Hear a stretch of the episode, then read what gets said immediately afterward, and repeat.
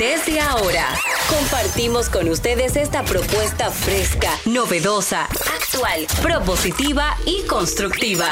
El programa donde la radio y las redes sociales se unen para darte la información más completa y diversa. Bienvenidos al mediodía con Mariotti y compañía. Al mediodía, al mediodía, al mediodía con Mariotti y compañía. Al mediodía, al mediodía, al mediodía con Mariotti y compañía. Si tú quieres disfrutar de foros alternativos y de tuiteros rankeados, este programa es tu amigo. Tu revista meridiana para el talento una vía, para radio y redes variadas y con la canción del día. Al mediodía, al mediodía, al mediodía con Mario mi compañía. Al mediodía, al mediodía, al mediodía con Mario mi compañía. Si tú quieres disfrutar de página para izquierda, en la calle y el hogar, por eso no te lo pierdas. Para que hablemos un poco de salud y nutrición. Vamos allí camino propio de moda y decoración. Al mediodía, al mediodía, al mediodía con Mario mi compañía. Al mediodía, al mediodía, al mediodía con Mario mi compañía para que hablemos aquí de la educación vial. Siete preguntas y un chin, los pioneros y algo más. Para que hablemos de derecho, de inmobiliaria y también de entretenimientos, deportes y la torre de Babel. Al mediodía, al mediodía. Hola, mediodía, saludos, mediodía, sean todos bienvenidos a su programa preferido al mediodía con Mariotti y compañía en este nuestro programa aniversario. Cumplimos tres años llevándoles información sin sufrición y diversidad divertida, radio y redes, redes y radio, radio responsable. Gracias por habernos acompañado, por siempre estar con nosotros, por premiarnos con su sintonía, con su cariño, con su atención en esta época donde hay tantas fuerzas extranjeras peleándose por, por nuestra atención. Yo creo que, que el que nos dediquen su tiempo, que nos dediquen su pensamiento, que nos dediquen su cariño, es lo más valioso que podemos pedirles y por eso hoy le damos las gracias por habernos acompañado y por el tiempo que nos falta. Vamos rumbo, rumbo a, a la eternidad. Celine Méndez. Viendo esta combinación tan bonita que hacemos en la pantalla tú y yo, de esos Amén, colores que hemos amén. elegido para vida. vestirnos. Qué cosa, la vida es tan fantástica. Señores, gracias. Gracias por permitir que este programa ya por tres años consecutivos llegue a sus hogares, a su radio, a sus plataformas digitales, en ese lugarcito que usted elige para escucharnos, no importa. Nosotros estamos aquí porque ustedes han elegido al Mediodía Radio como su programa favorito y sobre todo agradecerles también a todos nuestros colaboradores que semana tras semana han dicho que sí y los que se suman, gente que son talentosas, personas que tienen también un área para emprender, que han dedicado su tiempo para venir a compartir con nosotros y aquellos colaboradores estrellas que son figuras muy bien preparadas a nivel académico, a nivel internacional también, que forman parte de Al Mediodía con Mariotti y compañía. Gracias por su sintonía de cada día. Jenny Aquino. Muy buenas tardes, señores. Gracias por estar en sintonía. Se me quedó el pandero, pero lo tengo ahí. En el próximo break yo lo traigo. Tú ves, eso es lo que nos Yo voy a tener. Es. yo Vuelve voy y a entra, traerla. vuelve y entra. A No, ver si mira, se nos yo puedo, no, no, no, no, no. Yo puedo hacerlo como tú. ¿Tú lo sabías? No, mi amor, yo quiero hacerlo como tú. Por eso que yo te digo que me echen de ánimo, que yo tengo como un agotamiento. Dale, Pues Jenny, no, dale. señores, hoy mundialmente se celebra. Yo a mí me encantan los cumpleaños primero. Gracias a los que están ahí. Yo les, les decía ahorita a los amigos, por favor, abran los micrófonos, los teléfonos, a ver si es verdad que alguien nos escucha más allá de mi papá y mi mamá en Monteplata Y los padres de cada uno de nosotros en nuestra radio, porque es lo que tú entiendes. Margarita también, Que estamos, exacto. Doña Margarita en su casa, doña Andrea en la suya, doña Fanny también, eh, la mamá de Cristian también en su casa. En fin, las parejas o esposas de lo que estamos aquí y ya, como que eso es lo que tú entiendes que te escuchan. No. Pues es eso para que, gracias por estos tres años que nos han dado tanta alegría y que a veces nos hacen llegar eh, mensajitos tan hermosos como la de Rebeca Fiallo, que hace poco se encontró Maribel Contreras y nos mandó un audio que nos llenó a todos el corazón. Gracias por eso. Hoy, 19 de octubre, se celebra el Día Internacional contra la Lucha del Cáncer de Mama. Tócate para que no te toque. Importantísimo. Nosotras tenemos que siempre tener eso, visitar tu ginecólogo, encontrar el profesional que te sientas sumamente cómoda, porque es uno de los momentos más incómodos de una mujer. Esperando, si es bueno, tú estás en angustia hasta que te digan. Y si es malo, ya sabes que es peor. Pero hay muchas mujeres que le han puesto su mejor sonrisa al cáncer y han podido sobrepasar. En ellas, Cristina Lizardo, una mujer que llegó a ser la primera presidenta del Senado. Y es bueno, también pasó por un cáncer de mama y los, los rebasó. También Milagros Germán, que dentro de los medios de comunicación se ha destacado, también le ha dado ese sí a la vida. La misma Juliana O'Neill, diputada hoy, también ha podido ponerle frente al cáncer y seguir más allá. Así que nosotras invitamos a ustedes a que se toquen. Internacional de las Catedrales, y me acordó de un piropo que me tiraron, que me dijeron, mami, donde tú eres catedral, las otras solo son parroquias. Diantre. Mi Ese gente, fue hoy. No, el otro día, pero hoy Ah, como pero es hoy tú andas catedral, como, me hoy- encanta. Pero hoy tú andas como catedral. Porque tengo el cumpleaños arriba. ¿Tú sabes que todos los fines de semana yo cumpleaños en la rondalla? No. Sí, claro. Sí, no, me encantan los cumpleaños, entonces yo lo celebraba en el interior como si era un pueblo gente, diferente. "Yo cumpleaños no, hoy", nos yo decían Jenny, como que ya va siendo tiempo de que tú cumplas años. Porque entonces empezaban a bajar las cervezas gratis, las cosas gratis. Eh, una- eso es lo que para te iba a decir. nosotros, Una tía si alguien no cumplía eso. años, yo siempre. El año entero llegaban flores a la casa de mi, de mi madre, de la tía. Y yo, pero ¿cómo que tía María Antonia cumpleaños hoy? Sí, ella cumpleaños. Ella le decía, cuando tenía un enamorado y era soltera, yo cumpleaños hoy. Yo cumplo. Y llegaban flores el año entero. Ya saben. Señores, gracias por estar con nosotros, siempre agradecidos. No se muevan de ahí.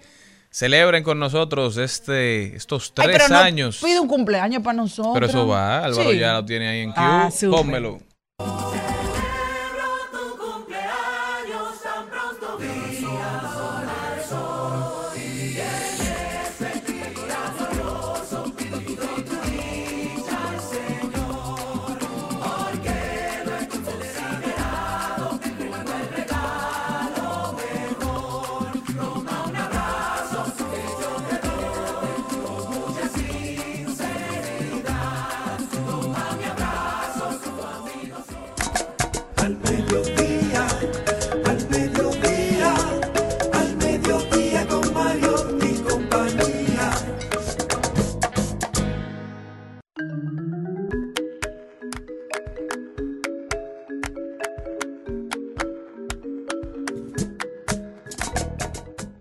Bello.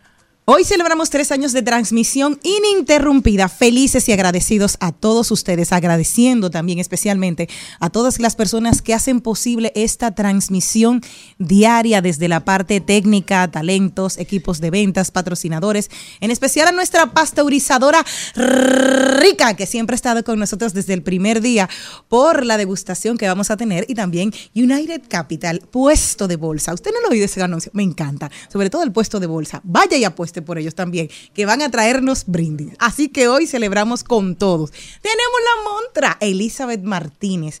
Preguntas, ¿qué hacer antes de firmar un contrato? Adelante, ahí está. El segmento que a mí más me encanta, el cochicheo. Ahí lo dijo. Tendremos los deportes con el más buen mozo de los Mariotti, también salud y bienestar con Mónica Mejía, el desapego emocional. El día de hoy rodaremos por el mundo, tendencias, trending topic. Dicen que hay un cantante, lo dijeron las mamarazzis, Hay un cantante urbano que está, así se llama el podcast de las mamarazzis, que fueron las que dijeron que Piqué y Shakira se separaban. Dijeron que hay un cantante internacional fuerte del reggaetón embarazado. O sea que vamos a ver quién está Un esperando. cantante fuerte del reggaetón embarazado. Está esperando, bebé. Su. Sí, su esposa. Es que usted sabe No, que no, uno no, le pasa por arriba. Don productor, de la bienvenida, ya que usted habló. Uno le pasa por- Buenas. Señor Mariotti, ¿cómo anda usted?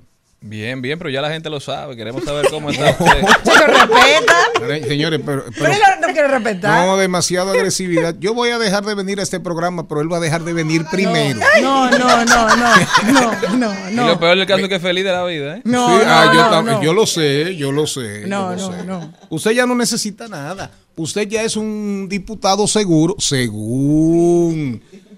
La según. gente. A la gente no, lo que pasa es que respuestas, palabras traen respuestas. Y cumpleaños. quien calla una verdad no habla mentiras. Miren, eh, no, a- a- eso es verdad, eso que usted dijo. eh, buenas tardes. Eso que usted dijo de, de que hay un reggaetonero esperando. Bueno, sí. Pero embarazado. Ah, Él no, es su esposa. Ah, no, no, porque de una vez me viene a la mente que le han caído arriba a esta muchacha, el apellido Rowling. Rowling, ¿cómo, cómo que se llama? J.K. J.K. Rowling, la J.K. autora de Ah, Harry sí. Potter. Sí, a, sí, sí. a J.K. Row- Rowling le han caído arriba. Porque oigan lo que dijo, oigan lo que dijo J- eh, J.K. Rowling, la autora de, de Harry Potter o Potter. Vivimos en un mundo que si un perro se cree un toro, debe ser tratado como un toro. Si usted se cree un columpio, usted es un columpio. No hay problema. Si son mujeres, simplemente que vean la menstruación cada mes en su juventud y que den a luz. Caramba, avasallan a las mujeres, las menosprecian, pero quieren ser a la mala mujeres. Le han dado hasta con el cubo el agua porque ella al final lo que ha hecho es criticar a las trans, a las...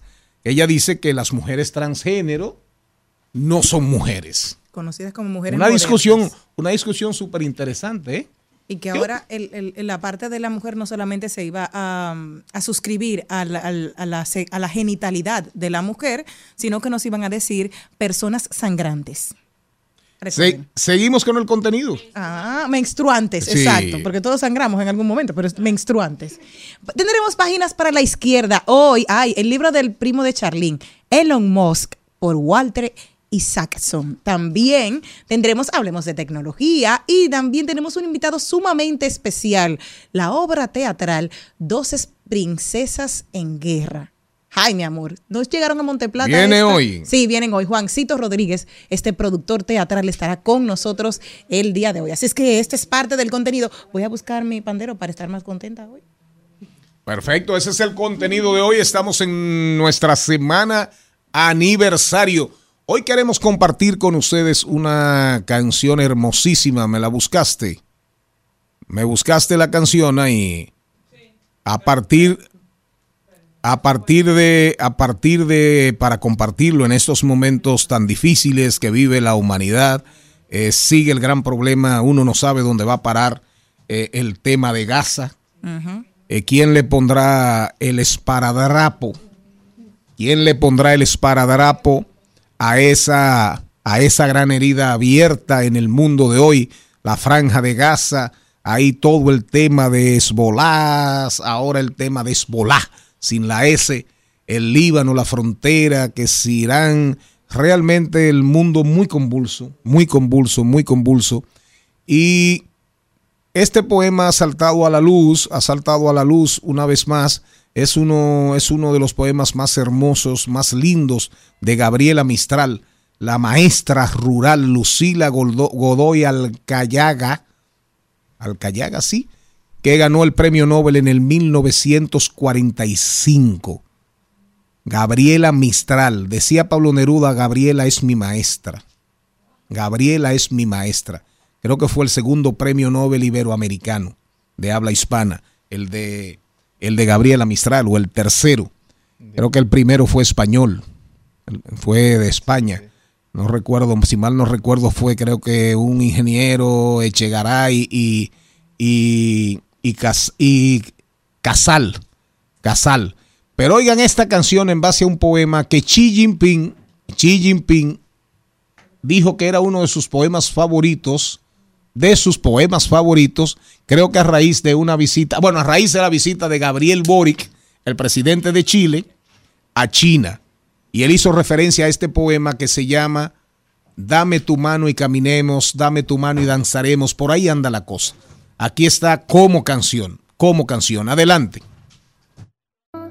como una flor y nada más. Te llamas Rosa y yo Esperanza, pero tu nombre olvidarás, porque seremos en la danza como una flor y nada más. Los astros son rondas de niños que juegan el mundo a mirar. Las olas son rondas de niñas que juegan el mundo a besar.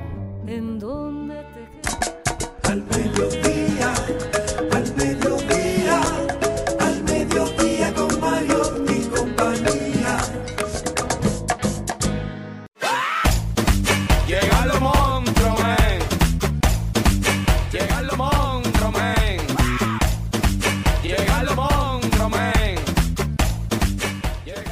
Señoras, señores, después de escuchar esa canción, ese poema de Gabriela, canción infantil, un testimonio aquí de Elizabeth Martínez.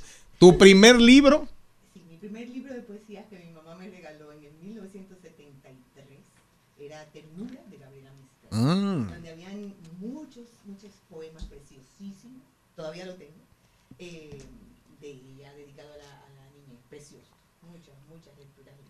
Gracias a Pasteurizadora Rica, porque la vida es, diputada, Rica. concéntrese aquí, no se lleve. Pero que La yo- vida es Pero yo no puedo interrumpirla si ella está hablando, rica. Charlie. Elizabeth, cuéntame. Bueno, hoy vamos a hablar eh, eh, con relación todavía a esta situación que se ha presentado en Charlie, de los proyectos, de los de muchísimas demandas que hay, que todavía no se saben algunas, algunas que se caen, otras que no. Se me ocurre hacer eh, las 10 preguntas que una persona debe de hacer antes de firmar. ¿Cuáles son las 10 preguntas? Pero quiero comenzar imaginándonos algo. Te llega una, pro- un- una promoción por redes, por donde sea, de un producto que tú no conoces, pero que te atrae. Te lo envía un agente que tampoco tú conoces, pero que tú contactas. Y cuando comienzas una conversación inteligente para ver si ese producto tú lo puedes comprar, te llevan donde un promotor o dueño de proyecto desconocido para ti. Tienes que hacer, que hablé la semana pasada, tu debida diligencia como compra. Así es. Y tengo estas 10 preguntas que pueden servir mucho para que tú vayas aprendiendo a hacer preguntas antes de dar dinero por la presión de que lo voy a perder, de que me lo van a quitar, cualquier tipo de presión. Y voy por la primera. Al promotor directamente, dígame quién es usted y cuál es su historia. ¿Cómo fue? Dígame quién es usted y cuál es su historia. Deme su hoja de vida. Deme su hoja de vida.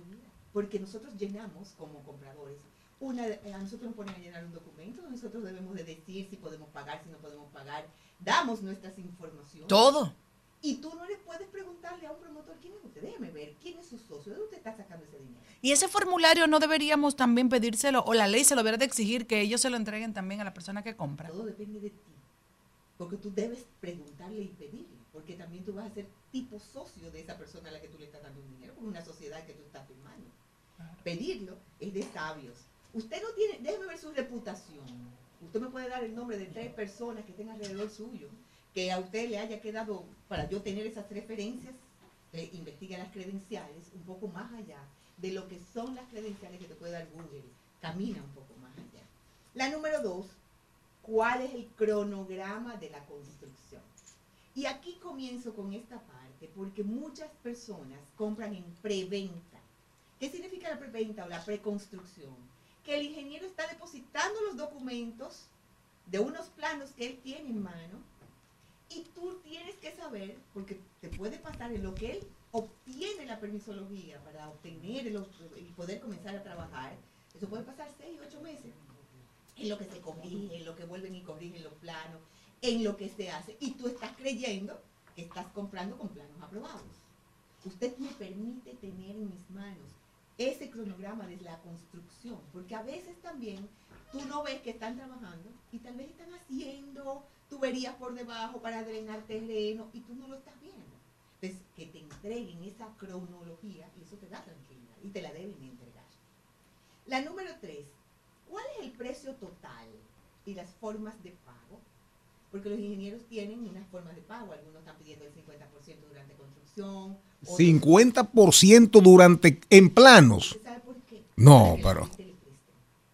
Hay gente que se mete y dice, no, yo te voy a pagar el 30 porque a mí me prestan la diferencia. Pero la relación de que los ingenieros hablan claro, lo que no lo queremos escuchar. Ah. La información de cualquier proyecto que está en construcción, la gran mayoría te lo dice y te pone en manos la información nosotros aquí está, un 15%, un 5% para separar, un 10% en el momento de la firma y el 35% restante durante el tiempo de construcción. El financiamiento el 50%. Ustedes lo leen y lo van a encontrar. ¿Qué pasa? Nosotros decimos, no, el banco me presta a mí el 70%, yo te voy a dar esta diferencia, este 30%, pero ellos están hablando en voz alta. Si después tú caes porque no puedes pagarlo, el ingeniero te lo dijo claro.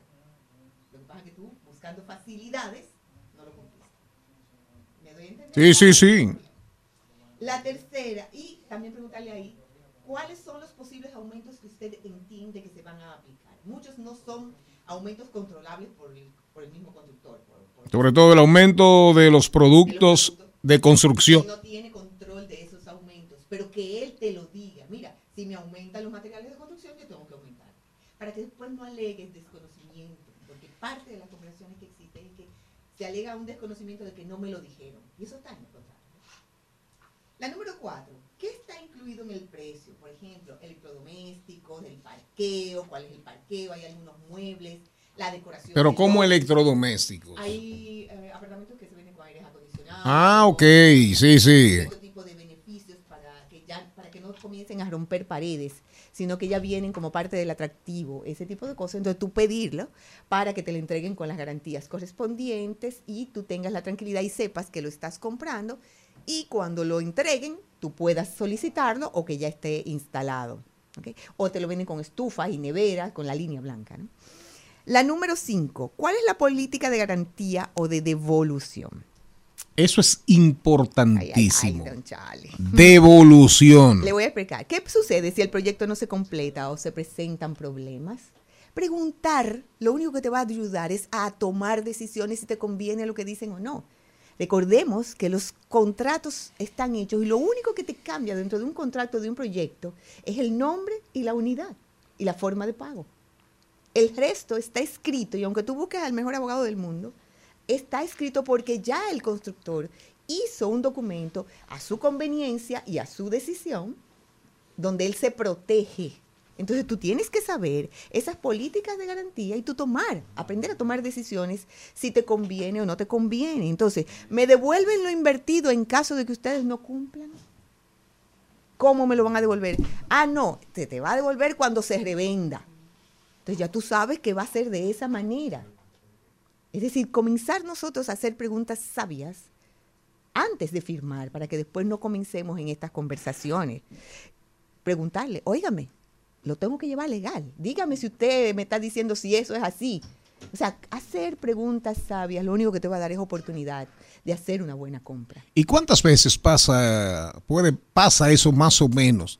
De acuerdo a la experiencia, digamos, de RIMAX y de ustedes en sentido general que conocen el mercado perfectamente, con todos sus jugadores, actores, devolución. Hay una que viene por aquí, em, por ejemplo, que son las cláusulas de rescisión y penalidades. Todo contrato debe tener penalidad para las partes. A veces no se cumple para la- a una de las partes, que casi siempre es la, constru- es la constructora. Pero la rescisión, desde que tú dices no quiero comprar, ahí están cláusulas establecidas muy claras que te dicen, te voy a penalizar con el 10% del total o de lo dado. Y por eso tú tienes que hacer la pregunta abierta. ¿Cuáles son las cláusulas de rescisión y penalizaciones en caso de que yo no cumpla? Porque estamos vivos, no puede pasar cualquier cosa. Así es, así es. Entonces, que tú puedas tener la sabiduría de, de organizarte para que ya tú sabes que si lo echas para atrás, te van a cobrar eso. Y preguntarle de una vez, venga acá. Entonces, Y si es usted que no cumple. eh, ahí mismo está, esa es una de ellas. Entonces, a ver qué conversación inteligente podemos nosotros tener.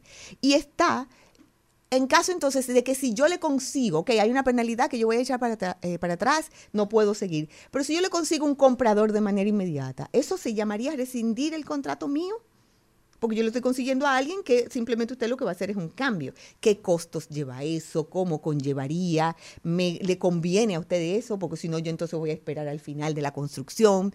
Hablar antes de firmar con preguntas inteligentes te va a ayudar, como digo. Entonces, si tú no puedes vender durante la construcción, porque hay gente que compra, se quiere ganar los aumentos naturales que tiene una construcción, ganar para vender y le sale de buenas a primeras el constructor, no, es que tú no puedes vender y él no lo sabía desde un inicio. ¿Está en el contrato eso? ¿Yo puedo vender? ¿Qué usted me cobraría si yo vendo? ¿Hay alguna penalidad? Y mucho más cuando son con fideicomiso, que ya hay una vinculación entre un banco, porque son acuerdos. Entonces, romper esos acuerdos para volver a hacer con alguien nuevo, ¿qué conlleva? ¿Qué economía lleva esto? ¿Hasta dónde lo puedo lograr? ¿Se puede no se puede? Ahora, una, una pregunta. Oyéndote a ti, el programa la semana pasada, la semana pasada, y ahora, más o menos en, más o menos en la misma línea, Sí. se supone, digamos, que ACOPROBI, la Asociación de, de- Constructores. de Constructores, debería jugar un rol menos pasivo en cuanto a la orientación al consumidor. Ahora, pro consumidor debería estar arriba de temas como estos porque no estamos hablando de un engañito, de una engañifa. No estamos hablando de que un supermercado me embromó con una oferta, que una tienda de electrodomésticos me dio una garantía y después cuando reclamé la garantía no existía, cosa que pasa con muchísima frecuencia. El servicio aquí en las distribuidoras de electrodomésticos a veces da pena y, tú, y, y Sí, lo sí, sabemos. sí, sí, sí. Tú compras un televisor, un super televisor, voy a decir marcas, pero hay de ti. A veces es mejor, parte- te parte es mejor el- dejárselo al taller. Y si tienen que ir a tu casa, peor. prepárate. Ahora, ¿qué nivel de protección? Qué bueno que estamos haciendo este ejercicio, porque oyéndote a ti, una vendedora estrella, RIMAX, una franquicia ultrapoderosa en el mundo del negocio inmobiliario, realmente el consumidor tiene muchas amenazas. Sí. Pero, el- pero la conversación, don Charlie, y pe- perdone que lo pare acá, Ajá. porque también, recuerden ahí una cuestión, los constructores son constructores, ellos no son relacionadores públicos, lamentablemente, Sí, y por eso buscan vendedores. es. Entonces, fíjese que yo comencé esta conversación haciendo un ejercicio sencillo. A ti te llegó una promoción de alguien que quiere vender. Sí, ¿Quién eres tú? Dame tu Y ADN. dame esa información de ese mismo proyecto. Hay una debida diligencia de un agente inmobiliario o de una inmobiliaria que para tener un producto como nosotros lo hacemos, yo investigo en lo que a mí me compete para yo captar ese inmueble, donde yo tengo que saber la cédula, el título, si está aprobado, si está en proceso de aprobación. O sea, yo hago una debida diligencia inicial, pero tú tienes que hacer una debida diligencia secundaria. Sí, sí, estoy de acuerdo per- perfectamente. Entonces, esa desprotección, tú también tienes que buscar como tú también protegerte como comprador y no dejarlo a una manera tan ligera de que, ah, yo creo todo lo que me están diciendo, porque por eso es que ha estado pasando de manera tan ligera que te, te aparece un vendedor en un país donde no hay licencia y ese vendedor se paró ahí adelante, dice yo soy vendedor y yo tengo 10 proyectos y tú no tienes la certeza de que tiene la garantía de, de nada, porque ni siquiera ese mismo vendedor conoce al constructor. Entonces tú tienes que hacer un paso más allá como comprador para proteger tu inversión. Bueno. Sálvate. Mire, sí, pero eso tiene que ser algo ya que debemos de asumirlo. Sí hay un filtro dentro de RIMAX, sí, nosotros tenemos un filtro para nosotros irnos protegiendo, pero también hemos sido atrapados porque el que está dispuesto a hacer maldad la va a hacer encima de quien sea. Sí, perfecto, pero cuando una empresa como la de ustedes, me imagino que ustedes también Hacemos nuestra debida hacen, ADN. Sí, cómo no, pero es Ah, un ADN donde análisis. vamos caminando y hemos tenido la, la fuerza para decir yo no trabajo con ese constructor. Ustedes tienen su laboratorio amadita de referencia. Y a veces sale ¿Eh? los análisis nulos, yo, y hay que repetirlo. Ah, también, Pero sí. Recuerda también el ejemplo Sí, que tú sí. dijiste el otro día de un amigo tuyo. Sí. Sí, sí, clarísimo. Y ya había tenido confianza, pero no solamente porque Una conoció a la relación de persona. años. Uh, Exactamente. ¿Entiendes? O sea, A cualquiera se le muere un tío. A cualquiera se le muere un tío y nosotros hemos sido atrapados. Y la gente va a donde quién? La cara más conocida. Nos atrapan a veces a nosotros mismos y nos Sí, sí, involucran. sin dudas. Y cuando nosotros tenemos nuestras protecciones decimos, no, nosotros llegamos hasta aquí. Tú también diste. Entonces, la siguiente. Eh, ¿Qué comodidades y áreas comunes ofrece el proyecto y conocerlas? Aunque no las uses, tú vas a pagar por eso. ¿Cuáles son las restricciones de uso? Óyeme, yo puedo alquilar, porque hay edificios que después de que tú compras te dicen que no puedes alquilar.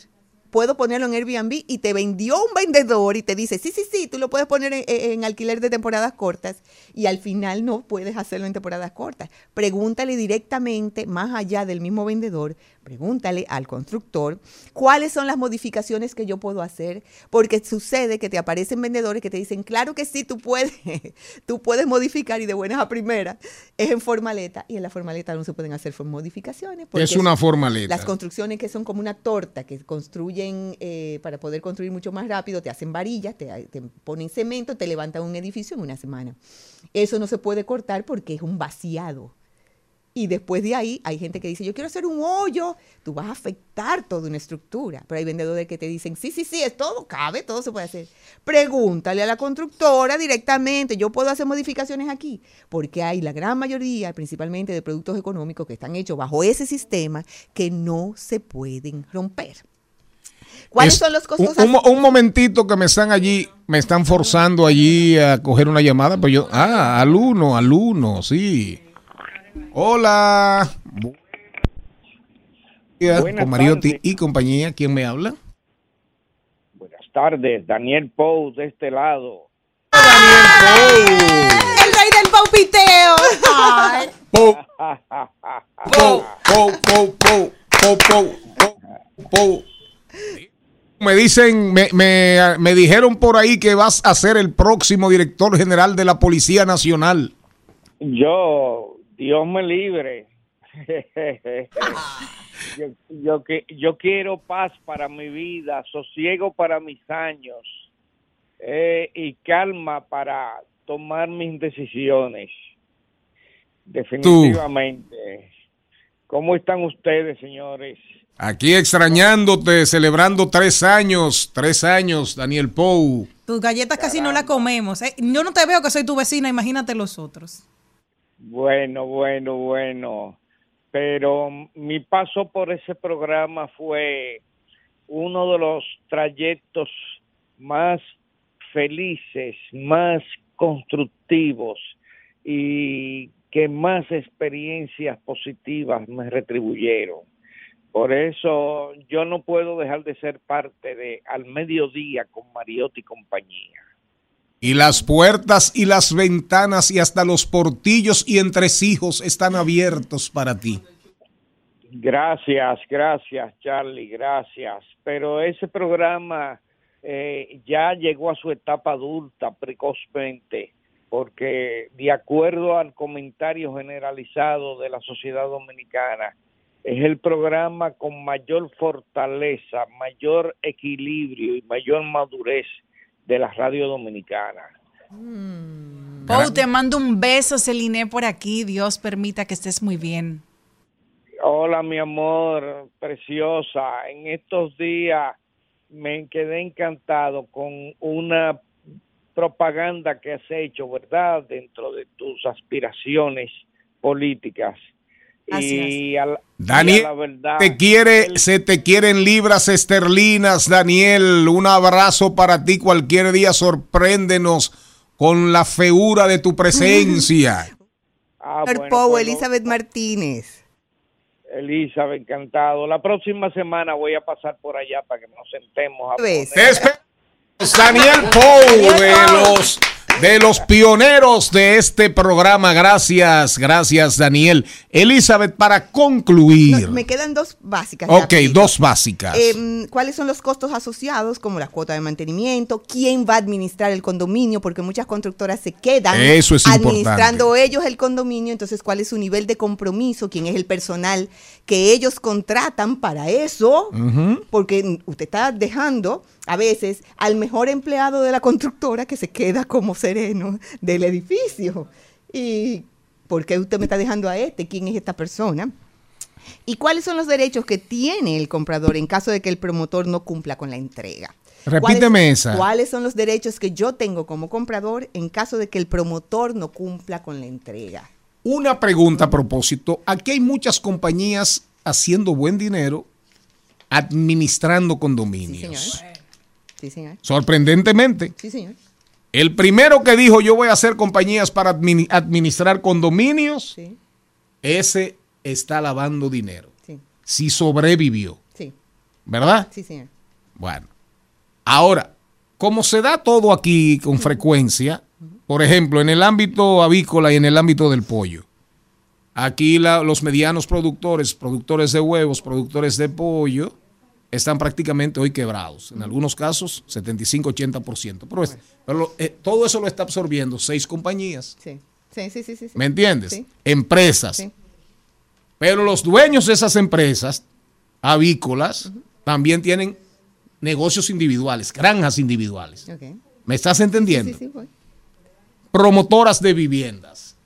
Voy, estoy casi terminando la vivienda y también por ahí tengo esperando una compañía para administración de condominios que va y se ofrece a, a los condómines. Sí. Y le dicen, miren señores, eh, para que vayan fácil y no embromen. Yo me quedo. ¿Se da eso? Se da, se da bastante. La cuestión ah, que ha sucedido es que muchas de estas compañías lo que han hecho es cobrar y no administrar.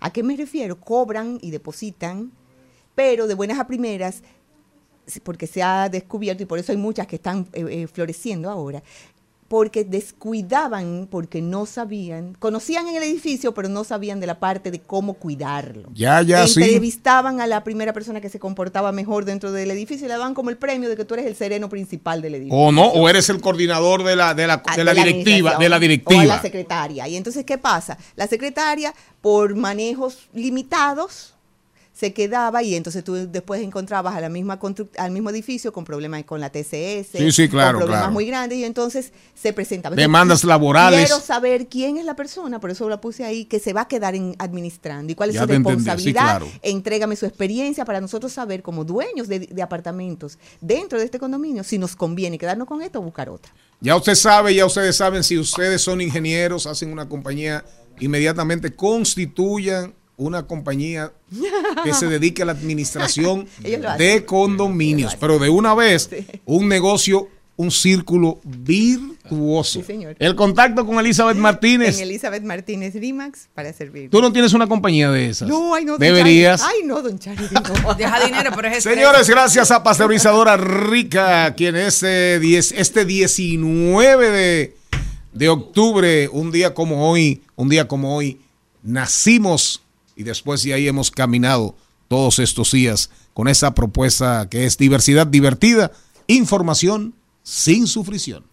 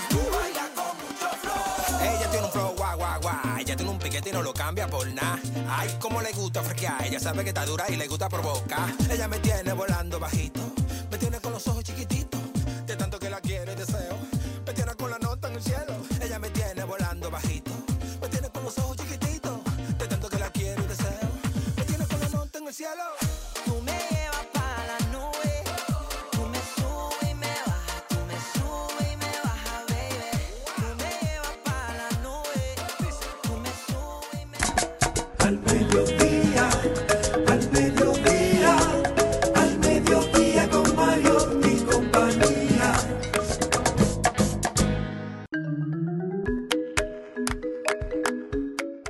Agradeciendo, agradeciendo, levanten sus copas, jóvenes.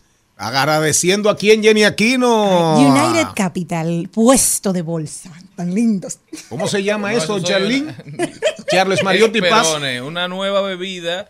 Es como Pero sabrosísima. Ah, pero el spritz, pero que viene sí. ya en la botella. Una botella Mm, mucho más no tiene que fácil. mezclarla, Se llama una lista. Spritz Up de Mm. Sperone.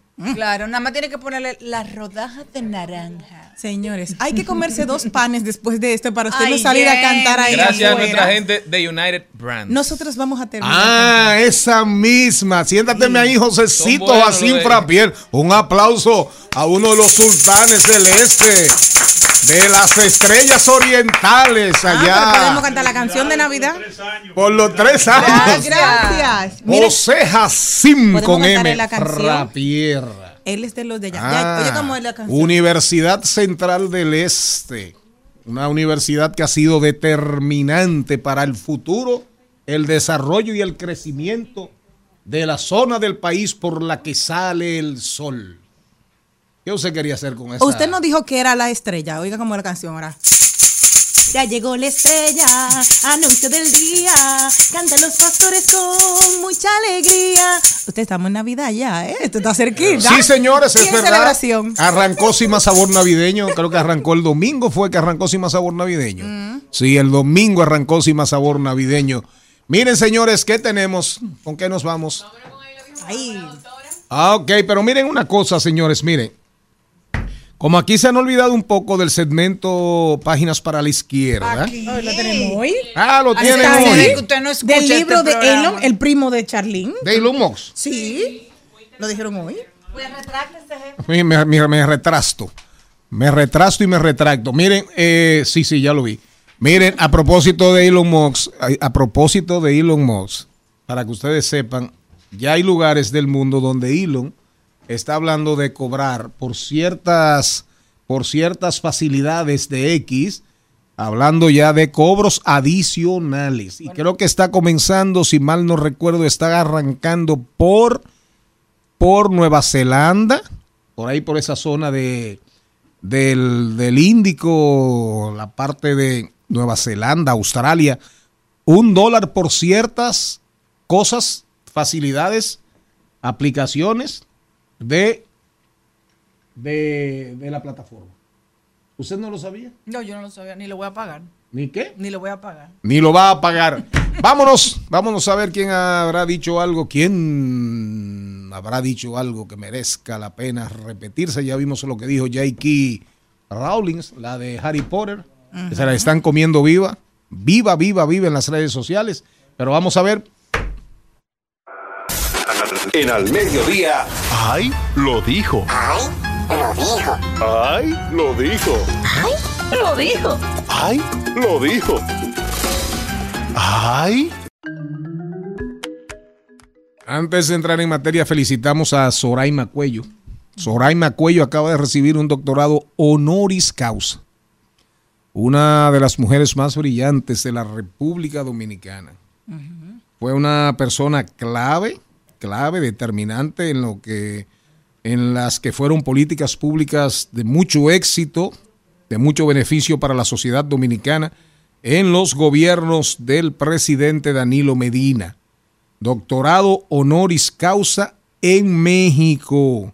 Oigan bien, la Academia Internacional de Ciencias Político-Administrativas y Estudios de Futuro, oiga eso, estudios de futuro, otorga el doctorado honoris causa a Soraima, a Soraima Cuello Sanlate. Sí, señor, dígame. A propósito de lo que usted decía ahorita de Israel, me encantó esta cuenta. Lo vi ayer en el estado de Betsabé y lo copié y dije, lo voy a llevar para el programa. La cuenta Manéjate RD dice lo siguiente: ¿Te preocupa Israel? Ve con la persona que detestas, dale un abrazo y dile que lo quieres. Ahí comienza la paz mundial. ¿Cómo fue? Mm. No, pero e- es que va en la línea De de lo que de lo dijimos ahorita del Claro. poema de Gabriela Mistral. Exactamente. De dame la mano y caminemos, dame la mano y dancemos. ¿Qué más? Señores, también lo dijo la periodista Lina Bisonó a raíz de- del brote de dengue. Eh, el dengue. Está, se ha convertido en una epidemia en República Dominicana. Dice, si tienen sospecha de dengue, favor no automedicarse. La población suele automedicarse y en los casos de dengue, el ibuprofeno, la aspirina y otros antiinflamatorios están contraindicados, ya que pueden agravar las hemorragias y aumentar el riesgo de muerte. Si usted cree que tiene dengue, solo tomar acetaminofén o ir a emergencias. Ya se ha declarado un comité nacional de emergencia liderado por el director del COE. No sabemos por qué no es liderado por el ministro de Educación o por el director del Servicio Nacional de Salud, pero la realidad es que por fin el gobierno le está prestando atención al tema del dengue, aun cuando hace tan solo unos días, el lunes, el presidente parecía no estar muy enterado de lo que estaba sucediendo. Y, y hacer, hace Yo quisiera, tiempo. yo quisiera a veces, yo a veces me pregunto de qué está enterado el presidente. De verdad, ¿eh? con todo el respeto a una persona que le tengo respeto y cariño al, a Luis Rodolfo Abinader Corona, y de verdad se lo tengo. El don secretario general, el don productor, el don conductor. Pero yo a veces digo, de por Dios, ¿y, y- y de qué, de qué, de qué es, de qué es que lo enteran? Mire, hoy leí yo un artículo y este programa, gracias a Dios, que es lo que queremos que sea, diversidad divertida, información sin sufrición, radio y redes, redes y radio, pero hay cosas que uno no puede evitar. Hoy hablaba don Fabio Herrera, mi niño, es un articulista del, del LOI, del LOI recurrente, permanente, fijo, y yo me sorprendí porque es una persona, da sus golpes, pero hoy él decía, ¿dónde anda? ¿Para qué sirve la burocracia dominicana? Pero un cuestionamiento serio a la burocracia del gobierno. Serio. Y viniendo de ahí hasta me sorprendió. Digo, bueno, parece que las cosas, parece que las cosas no van bien, que, que gente tan ecuánime y que piensan tanto decir las cosas, ya hablan de esto. Lo del dengue es una pendejada increíble. O sea, digo, no es una pendejada, perdón. Es un tema grave. Porque yo mismo decía, yo mismo decía, ven acá, ¿y cuándo van a arrancar la campaña de descacharrización? Las campañas famosas que arrancaban de gomas, de tanque tapado, ¿cómo era? Clorontao. Cloro untado, tanque tapado. Eh, la, la basura, los patios, las limpiezas, todos, todos los ayuntamientos entraban en unas, en unas campañas previas. Y con todo y eso, hubo un año donde el PLD, que promovía mucho eso, y el Servicio Nacional de Salud, tuvo una incidencia de muertes importante. Pero lo peor es tratar de ocultar las cosas. Ya lo, porque eso es lo que, lo que está a la vista, no necesita espejuelos. Las camas. Aquí está uno de los codueños accionistas del centro de la del centro UCE, del centro médico UCE. Es verdad que no hay camas. No hay camas. Entonces ahora de repente, bueno, hay que comenzar una campaña. Y oiga, ¿a quién se le entregan? Al COE. Es decir, que Mario Lama, el Servicio Nacional de Salud, no sirve para nada. No sirve para nada, que es el órgano rector. El órgano rector. Pero vaya a la leptospira, vaya a la tosperina, vaya a todas esas enfermedades que son, que es un tema de vacunación, para que usted vea. Y lo decía Frank, que esto no es como el COVID, donde todos los gobiernos han- tuvieron que actuar de manera reactiva, que se sabe que para esta época del año los casos de dengue aumentan, que también viene una temporada ciclónica, es decir, hay formas de prevenir, pero aparentemente la prevención no es uno de los talentos de, de este gobierno que di- realmente, y discúlpenme, porque esto es información sin sufrición, diversidad divertida, se ha caracterizado por su ineficiencia y su falta de capacidad para generar resultados. La princesa, la mulata de la verde escafandra. ¿Sabes qué hace? Tú te me pareces, tú hay una actriz, tú te me pareces a una actriz con esos lentes. No, pero déjala que Mire, hable. ella se pone Déjala que hable. que Pero- tú ¿y me por- algo bonito. La Tú te me pareces a Oprah. Sí, cada vez que, fíjate, cada vez que yo le voy a decir Ah, algo, ella me corta. Dila. Yo no voy a decir cosa de esa, Malena, voy a decir algo serio. Hace Esa pobre aproximadamente como dos meses, eh, los pastores eh, Marcos Yaroide y Laura Cárdenas, que son mis amigos y visito su iglesia, tuvieron a su niño, el más pequeño, interno por dengue, eh, muy- un tiempo, hace como dos meses exactamente. Y, y a mí me parecía, cuando me dijeron que el niño estaba interno, tiene como nueve años, diez, por dengue. Ese fue como que de, de dengue, pero como que hace rato, como tú dices, no hablábamos de dengue y fue una situación muy difícil, estuvo sobre eh, entre la vida y la muerte. Y, y como que no pasó nada, ni, ni ninguna promoción, pero sí también había muchos niños internos por dengue en clínicas y hospitales y estaba todo eso como tranquilito. Bueno. Ven, ven, dilo aquí, ven. Es que no se oye ya. Es al, al ministerio. Ya. Ah, el doctor José Jacín Frapiel dice, no, no, es al ministerio que es el orga, es el rector de verdad. Sí, gracias por la corrección. Eh, me lo manda un amigo ahora mismo. Dice, dice la mujer, dice la, la señora, la, la femenina, la fémina. Octubre, sorpréndeme. Dice ella, una petición. Octubre, sorpréndeme. Y el ex le escribe, a pesar de que soy con otra persona, quiero que sepas que te sigo amando a ti. Como le gusta frequear, ella sabe que está dura y le gusta provocar. Ella me tiene volando bajito, me tiene con los ojos chiquititos, de tanto que la quiero y deseo. Me tiene con la nota en el cielo, ella me tiene volando bajito, me tiene con los ojos chiquititos, de tanto que la quiero y deseo. Me tiene con la nota en el cielo.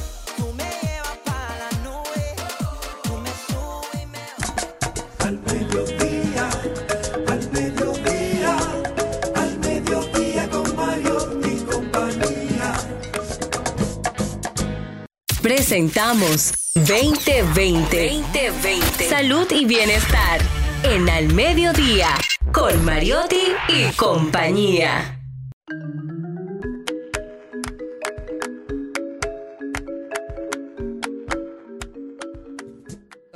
Está con nosotros la psicóloga Mónica Mejía. Hoy nos viene a hablar de un tema muy interesante que se pone muy en boga cada cierto tiempo, el desapego emocional. ¿Qué es? ¿Cómo saber si estoy pasando por un proceso o cómo saber si necesito pasar por un proceso de desapego emocional, Mónica?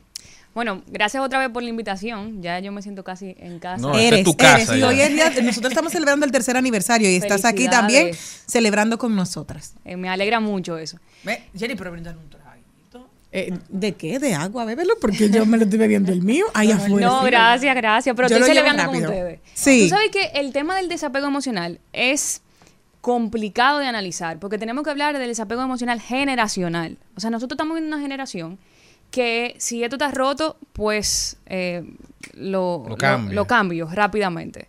Eh, si algo no funciona, pues me voy.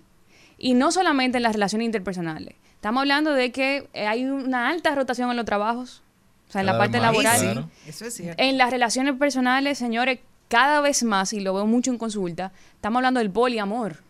¿Qué es eso? Ya de manera abierta, porque De eso manera siempre abierta. ha existido, pero... Son relaciones abiertas. El poliamor. O le ponen Ajá. nombre Ah, ya. sí, Ya el le- le poliamor. exactamente. Nosotros, Eh, yo vivía en o un sea, doy poliamor. tres no lo- novias, doy yo no tres lo sabía. Pero no yo era parte del poliamor. ahora es con consentimiento Ah, pleno y con transparencia absoluta. Exactamente. Muchas vivimos ahí, no lo Entonces, sabíamos. eh, Sí. sí, Son datos, antes sí. era lo que pasaba. Pero fíjate, y, y qué bueno que otras generaciones, bueno, primero aclarando, todas las generaciones tienen su, Su poliamor. su beneficio, o sea, su, su lado Sus positivo, realidades. sus ventajas. Pero a mí me parece que esta generación eh, se está caracterizando, viéndolo del otro lado de la moneda, por el desapego. Pero esta generación, tú te refieres a, a la nuestra, me imagino que tú y yo somos más o menos contemporáneos, de 30, 20 años, o a los que vienen subiendo ya, los que tienen 15, 10, porque una generación es más o menos cada 20 años que se puede hablar de que son generaciones distintas. Mira, yo creo que veintipico, pero sobre todo la adolescencia que está subiendo. Inclusive, tengo que correlacionar un dato de que no es cierto que ha subido tanto los números de suicidio, que son muy importantes ahora mismo, sino que cada vez más esa tasa está bajando a la adolescencia. Entonces vemos que un, un constante, una necesidad como de escape, de que yo tengo derecho a escapar si no lo soporto, eh, sea del trabajo, sea en la relación amorosa, y sea- o sea de la vida. Entonces es un tema de miedo al compromiso constante, de evitar cualquier cosa que, como si yo no quisiera pasar por el proceso, como efecto microondas. Nosotros lo que estamos buscando, en vez de tener una relación dura, duradera, es un agarre para no sufrir cuando lo votemos. Más o menos. Esa es mi teoría. En, en traducción, en traducción No, literal. algo que yo veo Sí, mucho aterrizado. es No, que quizás antes había no, lo una- agarré no. Como ya, me agarré con ese, me agarré con necesidad otro. de compromiso y uno entendía quizá el valor se veía en relaciones quizá a distancia Pero ahora yo veo muchos muchachos que dicen, pero yo voy a dejar de estudiar por porque tengo un novio aquí o porque tengo una novia aquí. O sea, yo voy a dejar de irme fuera porque de- fulano no quiere que yo me vaya. Entonces ya hay como una capacidad de desapego y una, digamos, un egoísmo que hasta cierto punto es saludable. Pero ¿dónde es que tú dices que entra entonces el problema? Tú sabes que yo creo que la raíz de todo esto ha sido el que ven, las generaciones previas, en lo que nos educaron a nosotros, etcétera, venimos de, y mucho antes de, de nuestros padres, vienen de, a ver, Aguanta, de es un aguantar. matrimonio. Eh, yo no estaba enamorada de tu, ma- de tu papá, pero me quedé con él por ustedes. O el todo poliamor eso. no consentido. Exacto. Tu papá No, tenía cuatro en la calle y yo me enteré. Antes el poliamor también muchas veces era consentido, porque esos niños se los llevaban hasta la casa de la Y lo esposa para criaban, que lo criaran. claro. Mi abuela crió mucho que no eran de ella. Exactamente. Entonces, al ver esto, de que todas las generaciones que eh, eh, antes de nosotros eran la generación de aguantar. O sea, y tú te tienes que quedar casada y usted lo vemos en las instituciones públicas. O sea, hay gente que dura 30, 40 años en un mismo puesto y, y está bien para ellos.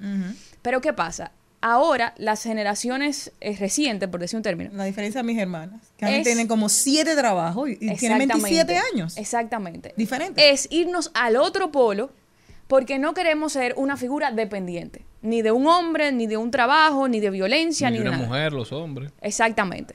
De valorar mucho su independencia, Claro. ¿verdad? Pero, como siempre decimos, a todos los extremos son malos. Ese extremo de las generaciones pasadas y este, que no se quieren comprometer con nada. Con nada. Entonces, todo lo queremos, sea por la inmediatez. Antes, y me voy a ir quizá un poquito más profundo, antes para mandar tu mensaje, yo tenía que pasar varias semanas. Yo no, las generaciones pasadas, para poder mandar una carta. Ya la inmediatez de que si tú no me respondes, oye, duró dos horas para responderme. No, y es Dos un- y horas, es un problema. diez minutos. Exactamente. O Y lo ya él leyó, no me quiere. o lo leyó y, y me dejó en visto. Suerte que ya hay una aplicación que ya no. la gente Quizá no eso, la ampliación, digamos, de las opciones, de, del conocimiento de, en el término laboral, de cu- cuáles son las oportunidades que uno tiene de crecimiento, quizás antes no estaban tan, digamos, eh, claras o no te la enrostraban tanto esa constante lucha por la atención. La misma, el mismo consumismo que nos ha llevado a, a perder la cultura del arreglo. Ya yo no escucho a nadie diciendo, mira, esta televisión se dañó, hay que llevarla a arreglar. Ese se dañó, compra otra. O sea, y- y, Exactamente. eso se extrapola A todo. a otros aspectos de la vida. Entonces, ¿cómo lidiar con eso? Porque al final a las cosas hay que dedicarle tiempo, ya sea a, a tu formación o a una relación. Si tú te vas desde el primer problema, es muy probable que te pierdas la parte más linda. Exactamente, que es el proceso, que es donde se forma tu carácter. Claro. Ahora, todo lo que estoy aplicando es multifactorial. Primero, eh, vuelvo y digo, es un tema de raíz de ser lo opuesto a las personas que me criaron y a las generaciones que me criaron.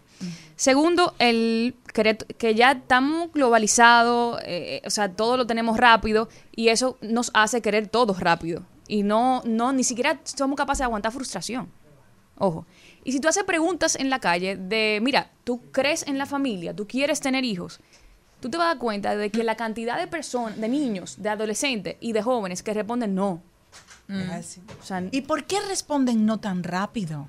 ¿Qué le estamos nosotros inculcando a estos niños? Porque de hecho, lo digo porque lo he visto de una manera muy cerca. Dicen, no, eso no es mi prioridad.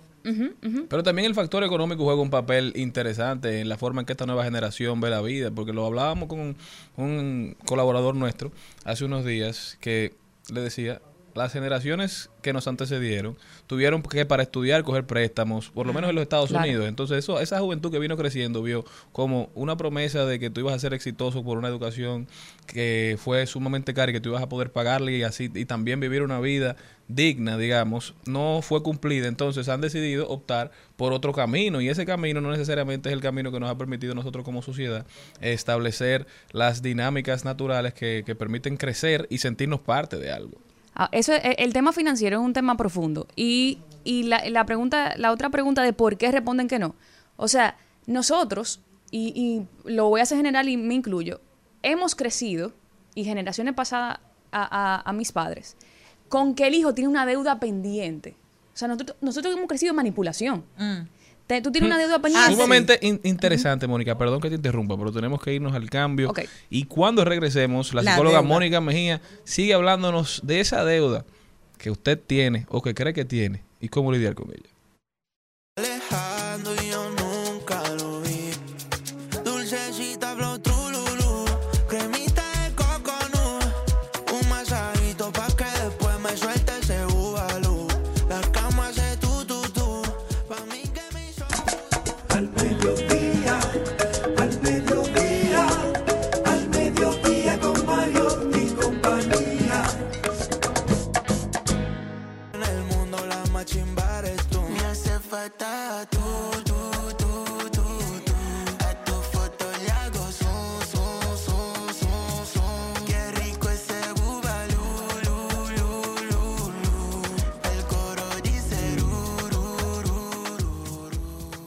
Presentamos 2020. 2020. Salud y bienestar. En Al Mediodía. Con Mariotti y compañía. Estamos de vuelta, mi gente. Gracias por continuar con nosotros. Seguimos celebrando nuestro tercer aniversario con una invitada muy especial. Ella es la psicóloga Mónica Mejía, que nos está hablando del desapego emocional y cómo está afectando esta nueva generación. Mónica, me contabas que, que hay un problema. ¿Dónde fue que lo dejamos? La deuda pendiente. La deuda pendiente. Imagínate este discurso constante de no, lo- todo lo que yo he hecho por ti, tú sí eres mal agradecido, que yo cuánto. Entonces, venimos creciendo la juventud como si criados con una deuda pendiente.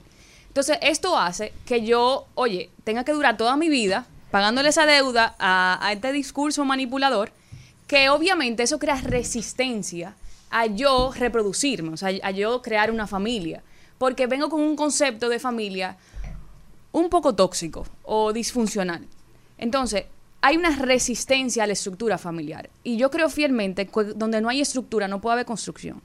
Entonces, mm, también mensajes que se- en la tecnología, que en todo lado, es un constante eh, ataque a la estructura de la familia. Entonces, ¿cómo se construye sociedad si no creamos familias? Sin el núcleo. Sin el núcleo familiar. Mónica, yo quiero hacerte una, una consulta porque me pasó hace poco con una pareja que tenían deseo de, caras, de casarse. pareja? Sí, con una pareja. O sea, Ellos- hace mucho que no tiene pareja. yo no, pero estaba hablando con una pareja. Ah, ah, en la vida, no No, solamente. que me sorprendió. Ya, ya, no se preocupe, yo le voy a traer noticias. Todo el mundo lo va a saber con el pandero. Ya si tengo novio, ya si tengo novio, voy a venir así. Pero no, en el caso de ellos, eh, el, el joven decía, yo me quería ir a estudiar fuera, pero yo no puedo vivir sin ella y nos vamos a casar. Y yo le dije, ¿cuánto tiempo tienen ustedes juntos? Dice, nueve meses. Digo yo, ok, en cinco años hablamos. Vete, cásate y lárgate a hacer tu maestría y vuelve. Porque si tú te casaste con ella, dentro de cinco años no venga tú a exigirle que porque, porque yo por ti no me fui a estudiar. Entonces, ellos, claro, se quedaron absortos y todos los otros dando la razón. ¿Qué palabrita dijo? Absortas. Entonces, nosotros... Que vive la perola.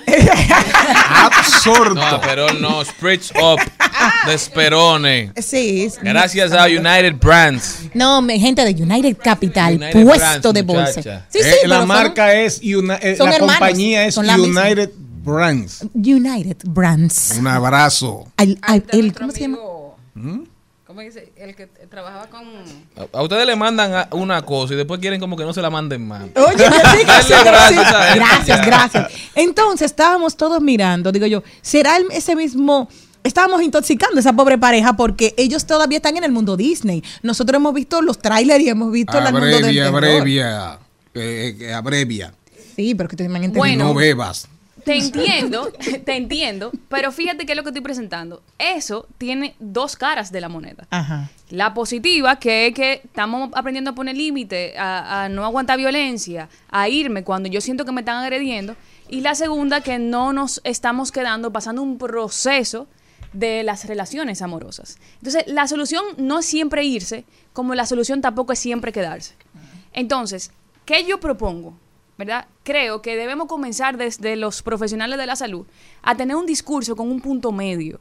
No es solamente aprender a poner límites, no es solamente vete si hay, si hay agresión, es, ok, pero ¿cómo yo paso por el proceso? ¿Cómo, cómo eh, eh, trato de hacer una carrera administrativa dentro de, de una empresa y no me voy cada cinco meses porque quiero crecer y porque, Porque mi jefe no quiere crecer? saber de mí.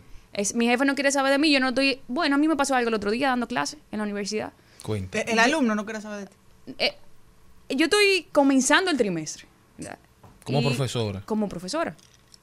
Y bueno, hago como una especie de, señores, cuénteme cómo le está yendo en su universidad. Trimestre su Intec. Intec, sí. Mm. Mi alma mater. eh. Sí, sí. ¿En Intec? Sí. Ah, pero tú eres muy inteligente porque... Bueno. Está aquí, usted no trae cosas. Tú conoces a Julio Maríñez, el director, Claro. el restor. El querido doctor rector. Mi gran aprecio. Entonces, estamos Bueno, comenzando el trimestre. Entonces, el, un estudiante se levanta y me dice, yo tuve un problema con un profesor la- el, el- ayer. Y yo, ajá, ¿qué pasó? Él me exigió algo. Y él se le acabó, me, dice, me hace así, y él se le acabó su relajo porque aquí yo estoy pagando mi dinero. Ah, sí. Y dije, wow. fíjate, hay dos caras de la moneda. Una de que ya el estudiante entiende de que tiene que reclamar, es como un servicio al cliente. O sea, yo, te, yo quiero reclamar la calidad de que me, me den mi servicio. Pero entiende que hay que exigir y que yo no te debo respeto por ser un profesor. Porque te estoy pagando. Sí. Exactamente. Entonces, yo, lo, a mí- yo le temo a eso. O sea, ¿dónde va la juventud y la adolescencia, o sea, lo ad- adolescente actual? Con ese sentido de que yo puedo exigirle a cualquier persona y que a los mayores no se le debe respeto, que a un profesor no se le debe respeto y a mí nadie me puede exigir porque yo te estoy pagando mi dinero. Entonces, eso a mí me asusta. Y ahí es que viene el desapego también emocional.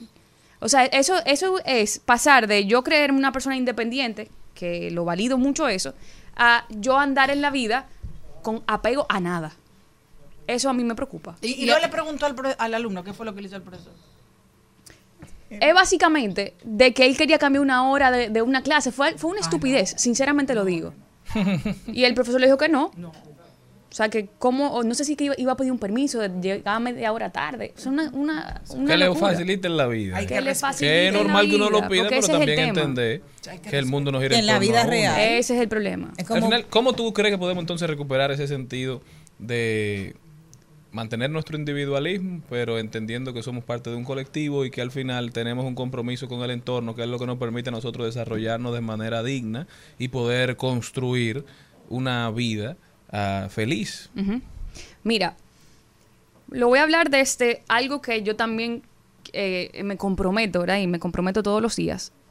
Se está dando mucho que hay psicólogos que inducen en la terapia ese discurso del yoísmo, o sea, de que todo gira en torno a mí, que tú no aguantas nada y demás.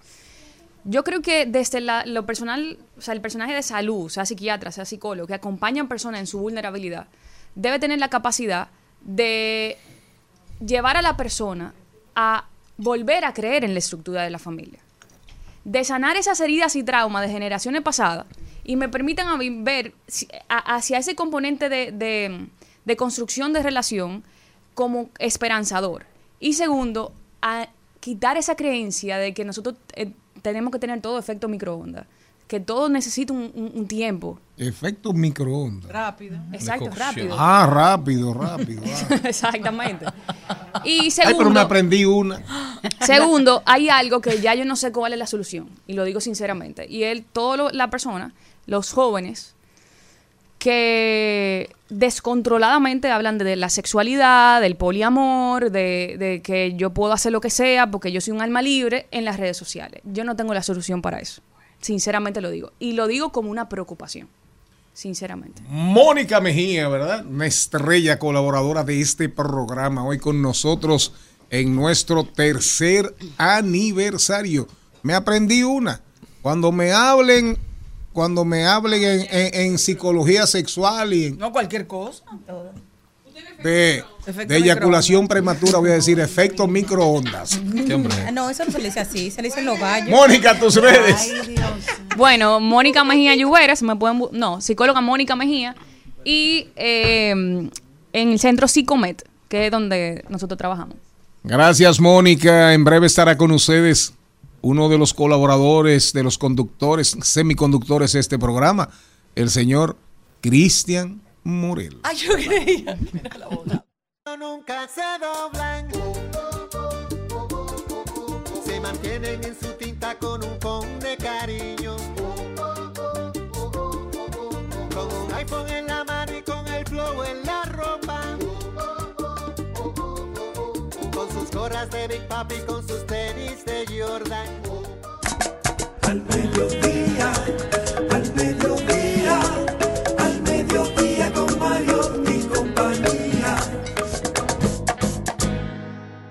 En Al Mediodía, con Mariotti y compañía, seguimos con Páginas para la Izquierda. A continuación, Páginas para la Izquierda. Y hoy este segmento llega a ustedes gracias a Pasteurizadora Rica, porque la vida es Rica. ¡Rica!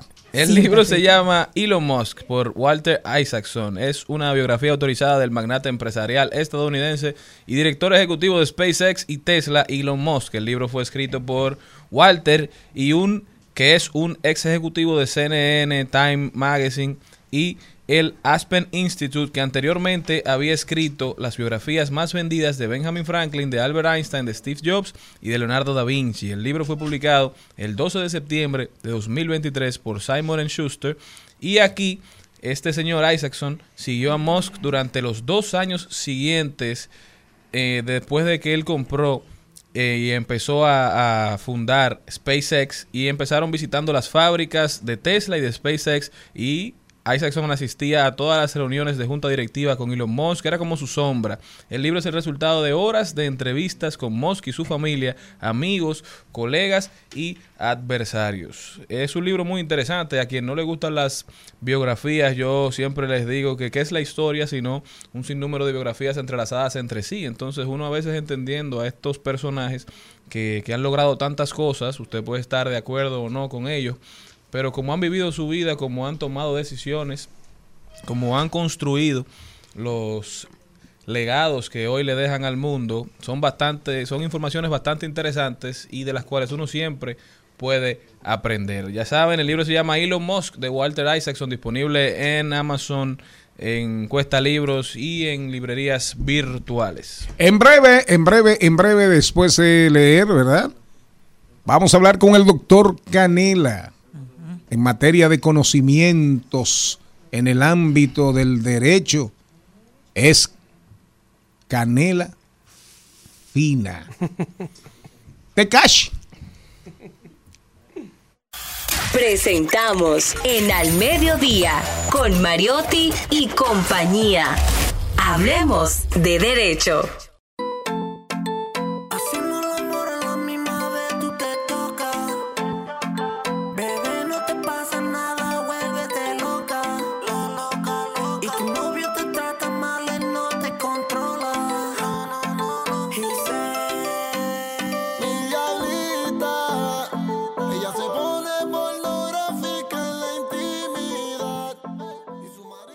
Ahí sonando, ahí sonando Anuel y Tekashi. Puntitos. Se llama ¿Y eso eh, eh, la, canción, la canción se llama Bebé, no se llama. Pero hace cinco años, ¿verdad? Yailin No había no esa existía bebé. en la vida de ninguno. Y ahora los dos tienen un bebé con Jaylin. ¿Qué? ¿Cómo Casi, así? casi. Dicen que está embarazada. Yailin. Sí. ¿Y de cuál? Del segundo. Ah, de Tekashi. Porque ella ya parió Ya, del ya otro. Información sin sufrición. de- eh, hicimos un esfuerzo Del grande durante toda esta semana por no hablar de ese tema, pero Manuel Eh, lo trajo. no. entonces. Manuel Canela Contreras. Hoy me traen a hablar de farándula, eh, Sí, la sí. amiga Malena, a hablar de Tecachi y verlo, enfocarlo desde el punto de A vista Malena le legal. encanta la farándula. Sí, no, ya veo. Bueno, señores, buenas tardes. Antes que todo, felicitar a todo el elenco de este programa, del cual me siento, me siento Así es. parte Y- y con por este razón. tercer aniversario.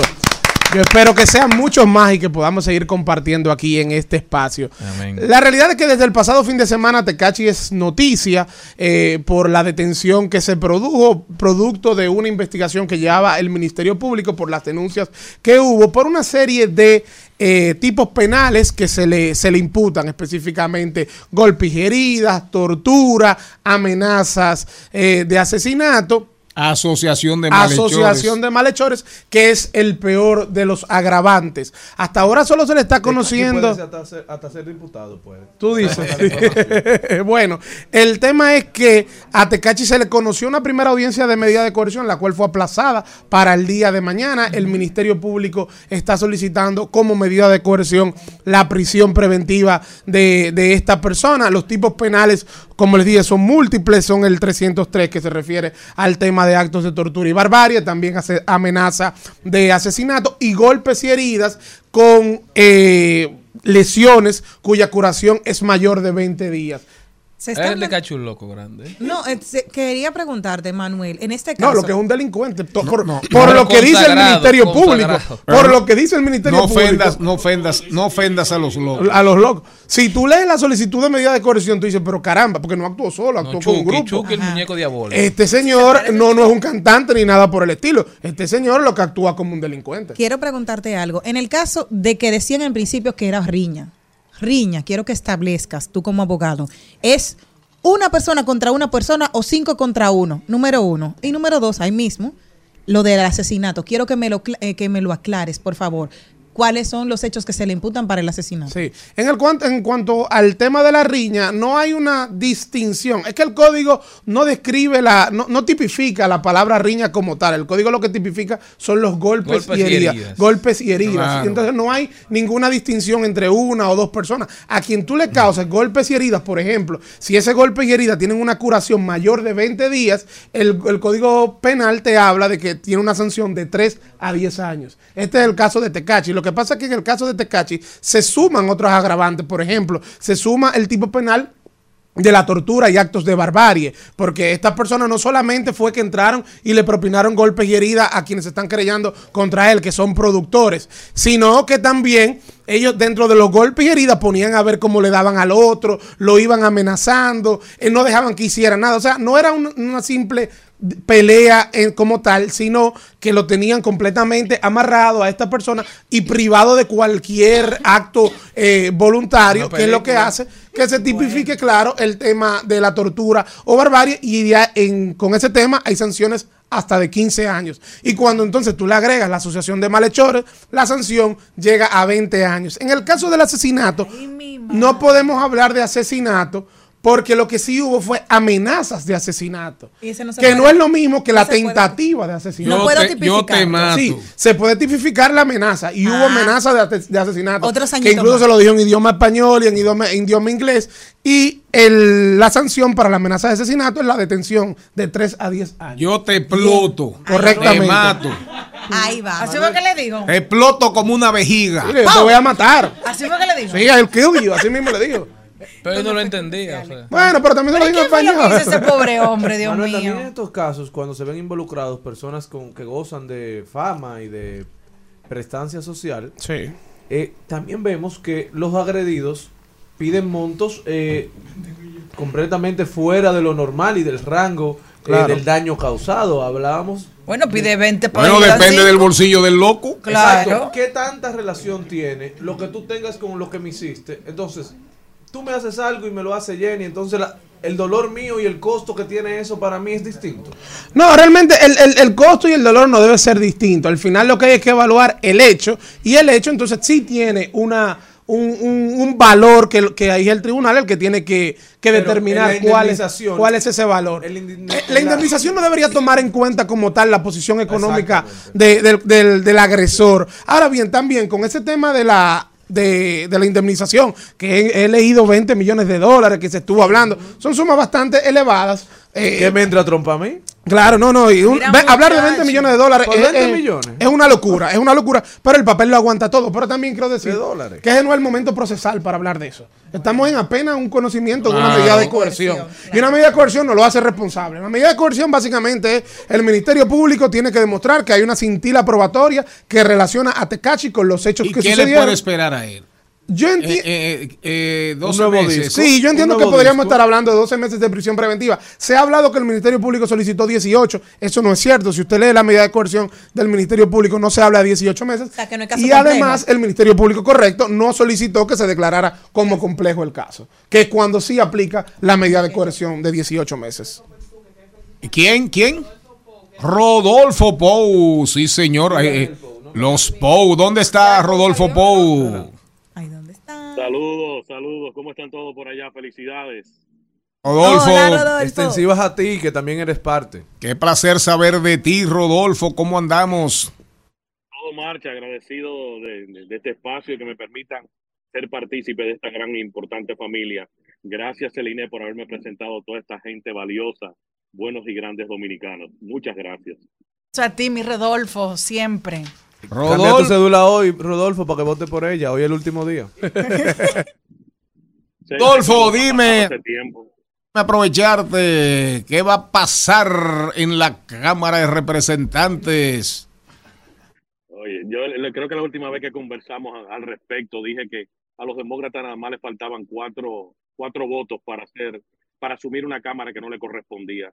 Y creo que hay una inclinación política hacia eso, sea lo que suceda. Los republicanos están, están cada quien por su lugar, eh, jugando a, a poderes minoritarios y poderes, es decir, más sectoriales. Eh, Se están comportando como un, si se quiere, un sector de tribus y creo que eventualmente los demócratas van a asumir, si no el control, el liderazgo de nuevo de la Cámara de Representantes. Rodolfo, muchísimas gracias. ¿Cuándo vienes a República Dominicana? Eh, Creo que en noviembre, creo que va a tener que ser noviembre, porque en diciembre yo sé que ustedes no me van a hacer caso. Entonces tendré que llegar en noviembre. Pero felicidades de nuevo. Le agradezco tanto, Charlie, que tú me permitas ser partícipe de esta familia y de esta gran iniciativa. Me sorprende que tengamos tres años en esto ya. Darían, qué placer haberte conocido. A mis dos Charlie, al diputado y al deportista. Abrazo magno. Jenny, Maribel, Cristian, felicidades y gracias a, a todos. Pero sobre todo quiero agradecer a Malena. Yo creo que cuando Malena entró al equipo fue la que cuadró, si se quiere, e- esta armonía que tenemos y sentimos todo por este espacio. Y Celine, no tengo con qué pagarte. Rodolfo. Qué bueno vivir fuera y no ver la realidad. Tú privilegias, tú privilegias este programa. Un aplauso a Rodolfo Pou. Agradecer también a Paul Rivero, que desde el día uno nos escucha. No falla. De manera permanente. Hoy reporta sintonía también. Y a las eh, talentos que se ven bien, también él le da mucho seguimiento. Manuel, en No conclusión, entendí, pero bueno. ¿qué le espera Tú a este muchacho? En conclusión, todo luce indicar que en la audiencia que se va a conocer mañana de medida de coerción, el, el Tribunal de la Vega de Atención Permanente va a dictar una prisión preventiva, por lo que pude revisar de la medida de coerción está bien sustentada, no solamente con pruebas testimoniales, también hay videos, hay fotografías. Eh, también es una persona que tiene cierto peligro de fuga, sobre todo no tanto porque no es una persona reconocida y porque no tiene arraigo, sino por la gravedad del hecho que se le está No, y la- imputando. y la personalidad. Y, y la personalidad, y que aparentemente estamos hablando de un tema de criminalidad organizada desde que se mete la asociación de malhechores. Así que a Tecachi le, va- le quedan unos cuantos meses en cárceles en República Dominicana. Lo malo es que va a Que salir con un doctorado en Dominicana, porque para donde lo Oye, quieren Tecachi mandar se al le- 15 se de salvó a los gringos, Tecachi. No, eh, Señores, pero que él ha hecho más. ¿Cuál es el show con Tecachi? hombre. ¿Cuál Ey, ha ey, peleado ey. con su- ¿Cómo Pero fue? qué respetuoso este Oh, de Omega. ¿Cómo Omega no? Pero que iba a Pero decir- Omega estuvo preso, pero Omega estuvo preso. o sea, Omega pagó. Eh, ya te que decir- caiga preso y que pague. Perdón, Manuel. Sí. Lo que yo te voy a decir es que él está tan seguro de que él va a salir de ahí que ya le está agradeciendo a su público que va a dar un concierto gratis No, en La Vega. Pero en la Victoria. Sí, Sí. Ajá, en La Eh, Vega, dice él. En, la- la victoria, ay, yo no le deseo nada a ese muchacho, solamente pensemos, pensemos, reflexionemos. ¿De qué son presos? ¿De qué son presos nuestros hijos? ¿De qué son presos nuestros adolescentes? Manuel Canela, en Hablemos de Derecho, al retornar tenemos Carlos Mariotti y Maribel Contreras con... Maribel, ¿qué traes? Oh, aquí tengo al director y productor de teatro Juancito Oh, Rodríguez. perfecto. Y Con también, y también estaremos, estaremos hablando de tecnología y estaremos hablando de muchísimas cosas aquí en Diversidad Divertida. Información sin sufrición. Bye, mi amor, cuídate. Al mediodía, al mediodía, al mediodía con Mario y compañía. Al Mediodía dice presente. Dice presente el músculo y la mente. El músculo y la mente. Estamos en deportes.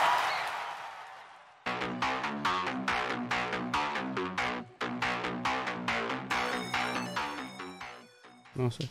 Bueno, señores, vamos para la parte deportiva del recuento deportivo al mediodía y vamos a iniciar hablando de la WNBA, que es la liga profesional de baloncesto femenina de los Estados Unidos, en donde el equipo de Las Vegas, Nevada, las Aces, se coronaron campeonas de la temporada del 2023, ganaron la serie 3 a 1 contra las New York Liberty en una segunda temporada, su- se convirtieron en bicampeonas, segundo anillo para las Aces de manera consecutiva y de la franquicia, y se convirtieron en el primer equipo desde Los Ángeles Sparks, que lo hicieron en el 2001-2002, en coronarse bicampeonas y el tercero en la historia de la liga.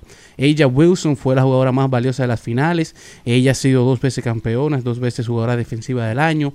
En dos ocasiones fue MVP de la temporada regular y tiene una medalla olímpica, así como ha sido electa cinco veces al All Star. Becky Hammond, la entrenadora, esa discípula del coach Popovich, de Greg Popovich, que fue asi- coach asistente de los San Antonio Sports, ahora en su segunda temporada como coach de cabecera de las Aces, gana su segunda temporada, su segundo anillo de campeona como head coach, y Tom Brady, que fue anunciado el 2 de octubre como el segundo accionista mayoritario, el segundo dueño de este equipo, gana su primer anillo como dueño de equipo. Junta este anillo a sus siete anillos de campeón como quarterback de la NFL, ahora su primer an- anillo como inversionista. A nivel de fútbol, noticias negativas para los fanáticos de Neymar Jr. y de la selección de Brasil y de su equipo, el Al Hilal, en donde en el partido entre Uruguay y Brasil, Neymar lo vimos saliendo en camilla, entonces en el día de ayer se confirmó un desgarre de ACL y en el menisco, una lesión que por lo general acaba las carreras de jugadores que están por encima de los 30 años, ya que pocos regresan con el mismo nivel y con la misma soltura en el campo de juego. Neymar contará con una baja de 8 meses, así que le deseamos lo mejor y la pronta recuperación para este astro brasileño. Y a nivel de grandes ligas, en el día de ayer los Astros de Houston mantuvieron, se mantuvieron con vida, una victoria de 8 carreras por 5 contra los Texas Rangers, ponen la serie 1 a 2 a favor de Texas en la final de campeonato de la Liga Americana, mientras que ya se anunciaron los finalistas al guante de oro, en donde por primera vez en muchos años Arenado y Machado quedaron fuera de los finalistas de la tercera base, pero los que sí lograron cojar un lugar en la final fueron los dominicanos Tati Jr. para el right field, Carlos Santana para la primera base, Julio Rodríguez para el center y José Ramírez para la tercera. Mientras que Osuna, Soto y Julio Rodríguez son finalistas también para el premio Juan Marichal. Mientras que ya hoy, hoy arranca la pelota, llega la pelota a la República Dominicana, hoy inicia Lidón, en donde los equipos buscan sumar otra corona a su récord, los gigantes buscan sumar su tercera, los toros y las estrellas su cuarta, los leones su 17, las águilas la 23 y los tigres del Licey la número 24, en donde hoy se enfrenta toro contra estrellas, gigantes contra águilas y leones contra tigres. Las águilas hoy estarán con su pitcher abridor eh, Ariel mirando, de- tirando desde la lom- lomita. El Licey viene con su cabeza de picheo César Valdés. Las estrellas van a arrancar con Andy Otero, los gigantes con Gabriel Hinoa, los leones con Eni Romero y los toros con Raúl Valdés. Ya, dígame. Señor Carlos Mariotti, pero eh, escuché una noticia de que no vayamos hoy al play. ¿Qué es lo que pasa? Bueno, mira, hay una tendencia que no es una tendencia, que ya es una normalidad cuando el Licey le toca hacer home club, casa club, porque tú sabes que el estadio Quisqueya se divide en dos equipos, entonces hay juegos que el escogido tiene la boletería cuando son home club y hay, ahí no hay problema. y hay juegos cuando la boletería es de, de los Tigres del Licey cuando son home club, que es el caso del día de hoy, que el Licey es home club y todavía en la mañana de hoy había un disgusto por todos los fanáticos porque se ha dificultado bastante durante esta semana pregunta, conseguir boletas. Lo de la boletería es que, por ejemplo, cuando el escogido es home club vende la de los dos equipos. Exacto, hay ventas que sí hace el Licey, pero es más limitada. Pero las impresiones las hace el equipo que tiene la casa. Entonces, como el el Licey es un, club hoy, hoy ellos tienen la casa. Por ejemplo, la temporada pasada, el Licey usó un método totalmente in-house. Ellos tienen su propia eh, imprenta y imprimían toda la boletería del equipo. Pero hoy en la mañana anunciaron que estarán utilizando, no sé si las de hoy solamente o de toda la temporada, a través de Wepa Tickets. Así que ya saben, los que quieren ir al juego de hoy, entren a Wepa Tickets y adquieran su boleta, porque ayer se dificultó, pero ya hoy está resuelto. Así que cerramos ya la parte deportiva de este día. Al mediodía, al mediodía, al mediodía con Mario y compañía.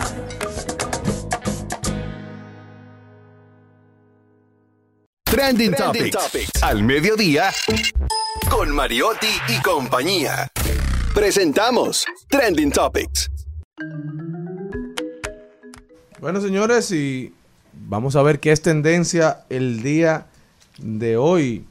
Dentro de las grandes tendencias está Grimer, es la primera.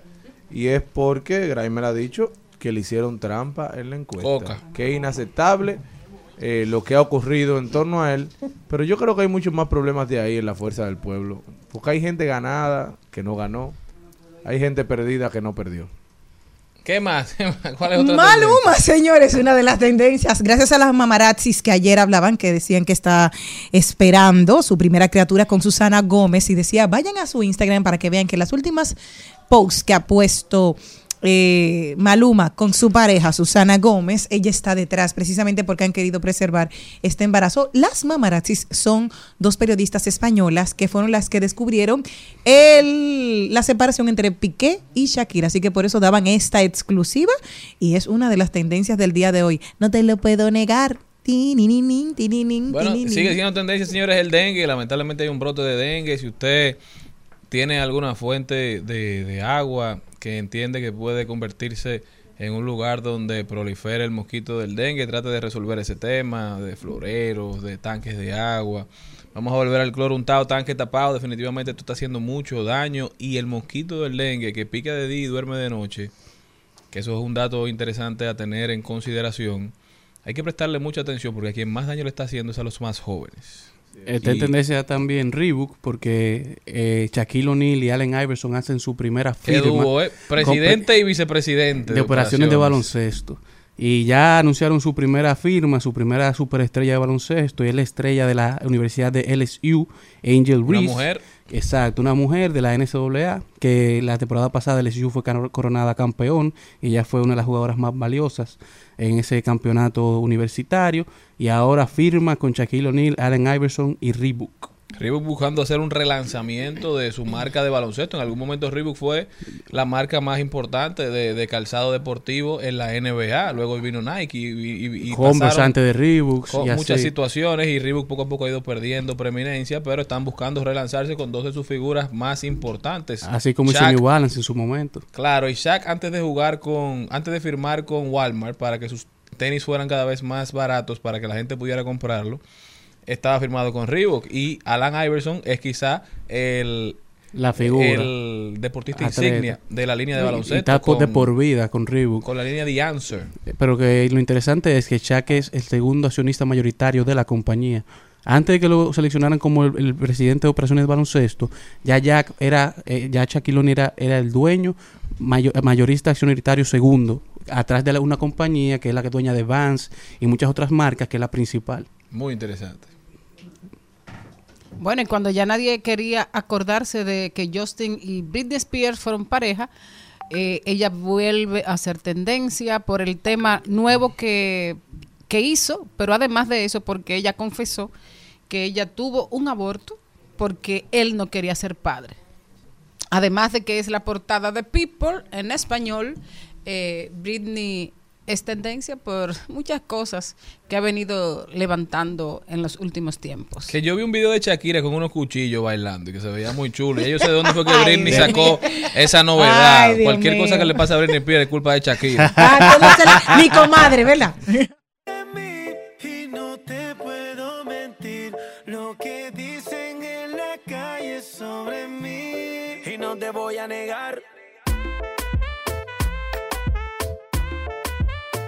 Estamos claros y ya. De paso, de paso y repaso. En Al Mediodía. Con Mariotti, con Mariotti y compañía. Te presentamos De paso y repaso.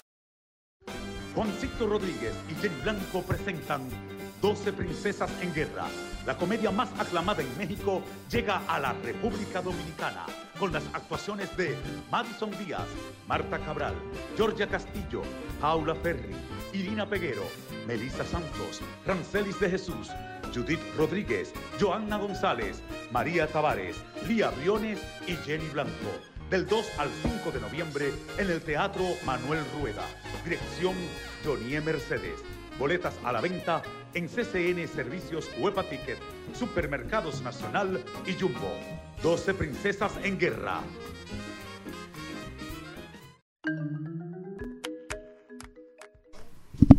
Bueno, señores, y tal y como habíamos dicho, nuestro invitado es Juancito Rodríguez. Ya oímos la promoción y queremos, además de darte la bienvenida, porque eres un fajador, un- un- es como una hormiguita. Juancito siempre tiene un proyecto entre manos. Sale de uno y se mete en otro. No sé de dónde saca tanta energía ni tanta capacidad para hacer tanto teatro en un país donde dicen que la gente no ve teatro. ¿Cómo estás, Juan? Buenas tardes. Bueno, se hace mucho teatro, así que, Que sí, se hace teatro, claro. Se hace teatro y la gente va al, al teatro porque están llenas, Pero Todo están llenas, pero tus funciones Gordo- están llenas. No, pero Gordo Yo creo está que hace llenando. falta más teatro porque la gente está ávida Lo de- que de hace es ir al a falta más cuarto en este país. Eso es lo que hace más más apoyo. falta. Buen dato. Bueno, apoyo los del conciertos sector. están llenos. Todos los conciertos están llenos. Patrocinio. Cuarto, dinero y patrocinio. Contante y sonante. Sí. Se Pero agradecerle al sector privado, que son los que más se manifiestan. Así es. Tú lo sabes. parece que, le, que a él le- le- parece que, le han, que le han ofrecido algún logo por ahí sin pagar nada. Eh, bueno, señores, eh, 12 princesas en guerra. Háblame de, de esta pieza. Esta pieza lleva 12 años presentándose en México, se llama 12 Princesas en Pugna eh, y ha tenido un éxito arrollador. Las grandes figuras como Luz Clarita se presenta eh, eh, en esta pieza. Yo tuve la oportunidad de conocerla en el 2013 y la hice aquí en Bellas Artes, pero ahora es, no se puede decir que una reposición, es un montaje totalmente porque ahora tengo a Fidel López como escenógrafo, Manolito Sorriba, eh, y tengo de 12 actrices, son 10 eh, nuevas, y hay varias debutantes dentro del teatro, que es muy importante, como Marta Cabral, La More, eh, Melissa Santos, así que es un elenco totalmente renovado y con una nueva vestuarista, unas nuevas relaciones públicas, así que yo sé que eh, vamos a tener un éxito arrollador, además la pieza ha, tenido un éxito a nivel internacional, conjuntamente ahora se presenta en Costa Rica, eh, hace un mes se presentó en Barcelona y oficialmente tiene 12 años ininterrumpida en México, en el DF, en el Julio Prieto. 12 princesas y un tema neurálgico. ¿Cuál es el tema neurálgico? La salud mental. Tan, ese tema tan controversial que nadie quiere hablar en este momento porque después de la pandemia No, no, todos y- quedamos, eh, la gente todos no tiene- quedamos la- chipeando. la- la Chipeábamos, y imagínate después de la pandemia. No, a- Ade- totalmente. además, además de eso, el que no quiera hablar de eso, simplemente que coja una cámara y se vaya y vea cuánta gente hay en la calle, Totalmente. eh, viviendo en la calle, en las aceras, cuánta gente sacando comida de la basura. O sea, una Sí. cosa de verdad triste y penosa. Y donde más se manifiesta la locura colectiva o la enfermedad mental colectiva de nuestro país es en cuando estamos manejando. Pero no hablemos de eso, hablemos mejor de las princesas en guerra y no de la guerra diaria de, de trasladarse de un lugar Es a una otro. obra extremadamente, es una obra súper picante porque es la historia de Cenicienta que invita a, a todas las princesas del reino a hablar de- del, del- del siempre feliz, pero en el fondo ella las reúne porque su príncipe la defalcó y le pide prestado a las princesas y en el fondo ellas no son princesas, ellas son 12 locas que están trancadas en un manicomio. Wow. Y comienza a contar Y- y- toda su... Imagínate que hay una discusión entre Cenicienta que una le dice a la otra, tú que te has pasado la vida entera limpiándole a un hombre y tú que te pierdes en un bosque y te acuestas con siete hombres que nadie conoce y terminas viviendo con ellos. Los siete Entonces, enanitos. Los siete enanitos. Entonces ya tú te imaginas, hay una discusión interna de, de, esa, eh, de esa vivencia de todas esas princesas, pero en el fondo son mujeres con trastornos mentales. ¿Y, y cómo le va a- al psiquiatra, al jefe de esas 12 locas? Eh, bueno, Johnny es el más loco de todos. Johnny E. Mercedes es un director muy experimentado que tuvo la oportunidad de dirigirla hace 13 años y tiene la, la- la- la mala experiencia de, de- de- de enfrentarse a, a 12 muchachas muy particulares. Pero tú sabes que las mujeres tienen mucho carácter, pero ante todo cuando se comprometen, eh, se entregan, son muy pasionales. Las mujeres yo tengo años trabajando con mujeres. No sé, yo digo que el año que viene voy a montar una obra con hombres. Mentira, termino con mujeres porque las mujeres son muy pasionales, son, son muy hormonales, pero, pero, eh, son ah, muy comprometidas. Pero hay gente también que dice que sí, que siempre hay mucho lío cuando hay muchas mujeres juntas y más si son Enrique Chao me dijo a mí un día, ay, qué bueno que tú trabajas con mujeres. Fájate con cinco hombres para que tú veas cómo se quieren entrar a trompa. Porque las mujeres son más diplomáticas, todas se aman, pero los hombres se entran a trompa. Enrique Chao me dijo, mira, quédate trabajando con mujeres. ¿Qué, qué, qué es lo oportuno, oportuno de traer a 12 princesas en este momento? La comedia. En este momento, este país necesita reír. El mundo necesita reír. Hay demasiada tragedia, hay demasiada eh, desesperanza, hay mucha negatividad, eh, hay una inmediatez y la gente necesita reír. ¿Dónde va a ser esto? ¿Cuándo? ¿Cómo? Se presenta del 2 al 5 en la sala Manuel Rueda de las escuelas de Bellas Artes en la César Nicolás Penso. La característica de este montaje es que el primer día eh, yo siempre elijo dos personalidades y esta vez le, le tocó a dos grandes maestros, gente que yo aprecio mucho, que admiro muchísimo, que ha- han hecho carrera de andar, que son Amarilis Rodríguez y nuestro queridísimo primerísimo actor, don Pera Martínez, Rafael Pérez Martínez. Entonces ese día se le hace un homenaje, se le entrega una placa, se le hace una reseña una semana antes eh, en la prensa, eh, dedicando eh, la pieza a, esa, a su trayectoria por todos los años que tienen de teatro. ¿Cómo la gente puede comprar su boleta para ir? Tiene que ir directamente. La boleta allá. la venden en Huepa Tique. Solamente tienen que llamar a Huepa Tique y ahí consiguen 12 Princesas en Guerra eh, del 2 al 5 en la sala Manuel Rueda. De jueves a sábado 8.30 y domingo 6.30 con un elenco, eh, Marta Cabral, Melissa Santos, Judith Rodríguez, Jenny Blanco, El Amore, eh, Paula Ferri, Georgia Castillo, Joana González, Madison Díaz, Lía Briones, la escenografía de Fidel López. No se me fue ninguna, me imagino. ¿Eso es un fin de semana? Solamente un fin de semana, no hay tiempo. Ay, Dios mío. El que no vio su obra en este momento, no vio 12 Princesas en Guerra, no la puede ver. Hay compromisos de parte de la producción y de parte de las actrices. Solamente del 2 al 5 en la sala Manuel Rueda. Wow, excelente. ¿Dónde pueden comprarse las boletas? En Huepa Tique. Sí. Mira, y ya- recordarle ya- al ya- ya público le que está tenemos... entrando ahí para comprar. 100%. Ah, pero qué bien. Pero tenemos... de Maribel, así le consíguemela. Ah. mentira, mentira, es broma, es broma. Qué bien, qué bien. Cuidado. Eh, no, y las 12 princesas, después que terminemos, vamos a México a ver el elenco mexicano. Así que, O sea, que- gracias que- que- a ese patrocinador. ¿Cómo así? Explica eso. Todo el elenco va a México. A ver la gracias obra, la a ver la, obra- la puesta en escena.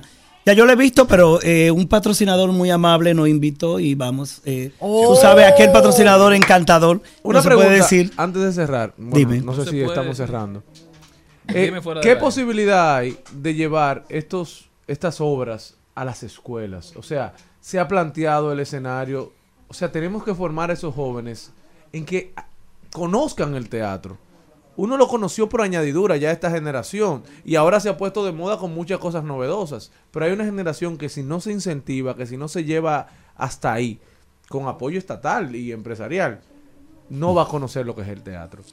Bueno, yo como productor individual... eh, ¿Te lo has eh, propuesto? no, yo he hecho teatro para escuela por muchísimo tiempo. Yo he hecho Juicio a una zorra, Las penas saben nadar. Tienen que ser temas que puedan eh, Conectar. conectar. Claro. Esta obra podría conectar, de hecho, y eh, tercero, negociamos con un colegio, pero a última hora no se pudo eh, porque yo estaba consiguiendo un auspicio político para regalar la función completa y tener un teatro forum al final con un especialista en salud mental, pero no se pudo. Aunque sea con las escuelas, que sean el mismo. No se pudo. Eso, esa es una gran idea. Y, tra- Eh, y trasladar a esos jóvenes al Gran Teatro Nacional, jóvenes de, de barrios vulnerables, que vean la maju- Yo he hecho mucho teatro y hago teatro forum al final. Todo lo que envuelve el Teatro Nacional, que puedan ver una obra. Pero más que la obra, es todo lo que, lo que allí se ve, todo lo que allí se vive. Y yo creo que eso puede impactar vidas. Gente que quiere hacer teatro, gente que quiere incluirse en el arte. Eh, hace muchos años yo monté una pieza que se llama eh, Magnolias de Acero y yo estuve en una tienda y un joven se me acercó y me dijo, mire, eh, yo vi su pieza, yo estudié en el, en el Pilar Constanza, eh, Constanzo y, y cuando yo vi su teatro yo me volví mejor estudiante. Wow. Y en esa nota cerramos el programa, de verdad. Muchísimas Así gracias que- por haber estado con nosotros. Una última invitación para que vean la 12 obra. Princesas en Guerra del 2 al 5 en la sala Manuel Rueda, así que no se lo pueden perder. De jueves a sábado, 8.30, domingo 6.30, la boleta a la venta en Huepa Tique. Así que el teatro sana, cura y salva. Gracias. Voy para el teatro. Gracias, mi gente. Nos vemos mañana. Gracias por estar con nosotros durante estos tres años, por mil años más. Hasta aquí, Mariotti y compañía. Hasta aquí, Mariotti y compañía. Hasta mañana.